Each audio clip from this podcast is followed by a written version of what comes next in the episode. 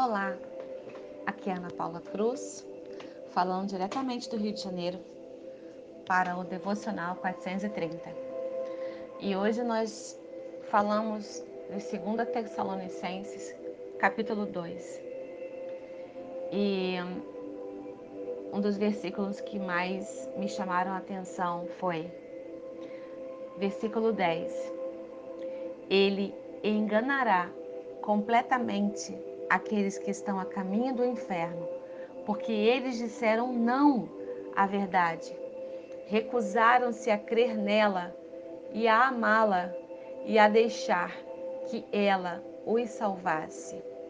Portanto, Deus permitirá que eles creiam de todo o coração nestas mentiras, e todos eles serão julgados com justiça por terem crido na falsidade, rejeitando a verdade e sentindo prazer em seus próprios pecados.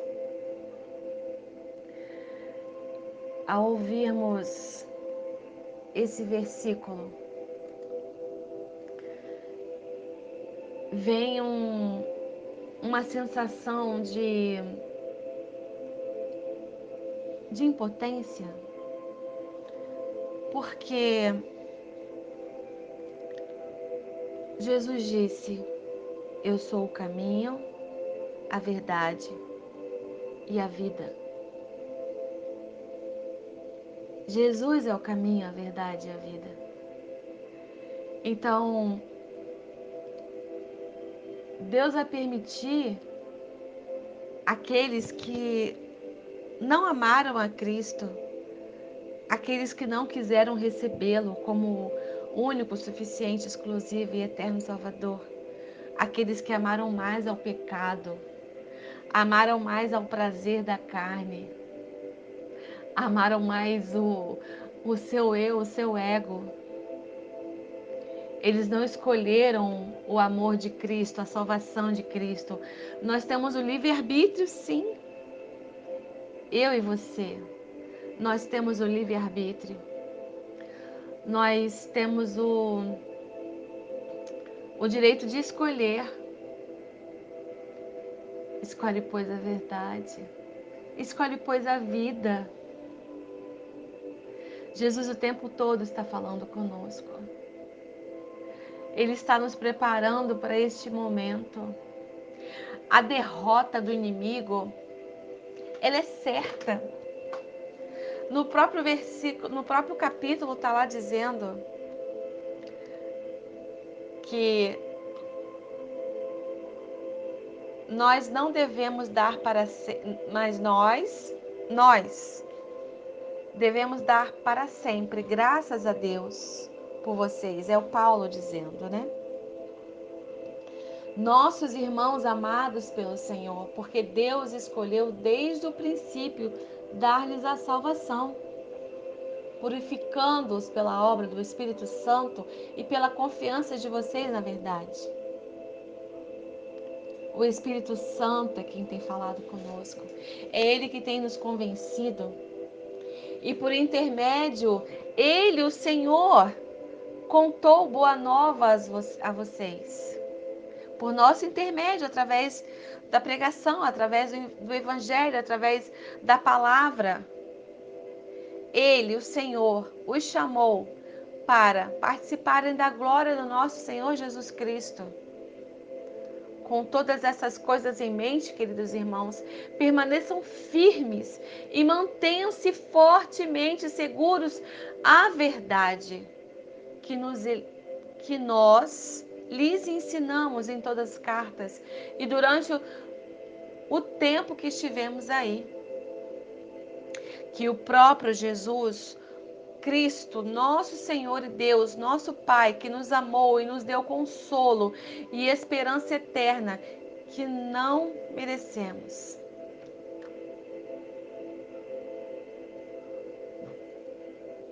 Nós não merecemos. É um favor imerecido. O que nós recebemos é um favor imerecido.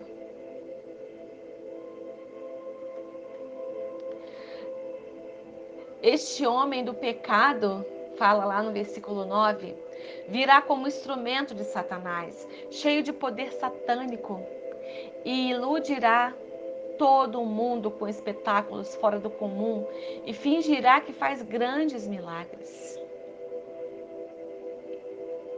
A derrota dele é certa. A derrota deste iníquo, deste homem, desse adversário, ele é certa. Aí diz assim: Senhor Jesus, o Senhor Jesus fala no versículo 8: queimará com o sopro da sua boca e o destruirá com sua presença quando voltar. Ele vai voltar. Jesus vai voltar, ele já está às portas. Hoje nós fazendo o estudo dessa palavra, nós comparamos a um casamento, ao casamento mesmo de hoje, da atualidade. Aí o que nós foi falado pela Juliana, o noivo, o noivo já está lá no altar, ele já está pronto, ele já está preparado, ele já está, ele já está arrumado. Enquanto o noivo está lá no altar preparado, a noiva está onde?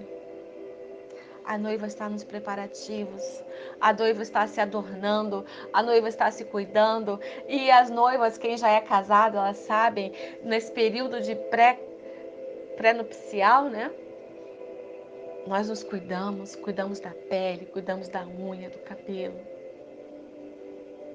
Nós procuramos o vestido, nós procuramos o lugar onde será feita a reunião. Nós verificamos cada detalhe, cada detalhe é importante. O vestido, o adorno, o brinco, tudo é importante nesse momento. Os docinhos, o bolo, nossa preocupação com todos os detalhes. Jesus está às portas, ele está voltando, ele já está no altar. E a noiva de Cristo somos nós.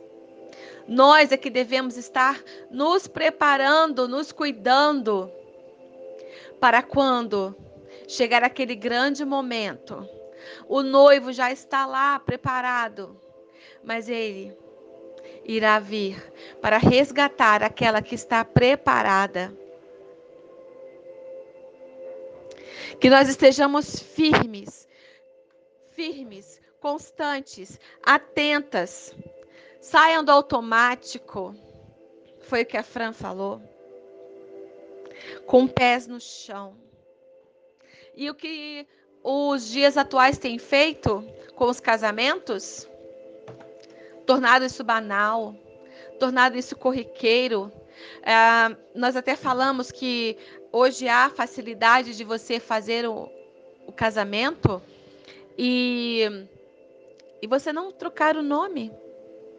Porque se você tiver que divorciar, você não precisa trocar o nome. É mais fácil que nós venhamos crer que este casamento é para a eternidade. É para a eternidade. Este casamento será para toda a eternidade. Jesus morreu por nós naquela cruz para nos remir Ele nos remiu. Ele se fez por nossos pecados. Ele está às portas. Ele nos aguarda. Devemos nos preparar e estar atentas, não como as nécias, mas como as prudentes. Lá no versículo 17 termina dizendo assim: anime seus corações com todo o consolo e os ajude com toda boa coisa que vocês disseram ou fizeram. É para estarmos animados. Tende, pois, bom ânimo. Que nós venhamos ter bom ânimo. Que nós venhamos estar preparadas. Que nós venhamos ter bom ânimo. O próprio nosso Senhor Jesus Cristo e Deus nosso Pai, que nos amou e por sua graça nos dá o consolo eterno e esperança feliz. Compartilhe este áudio.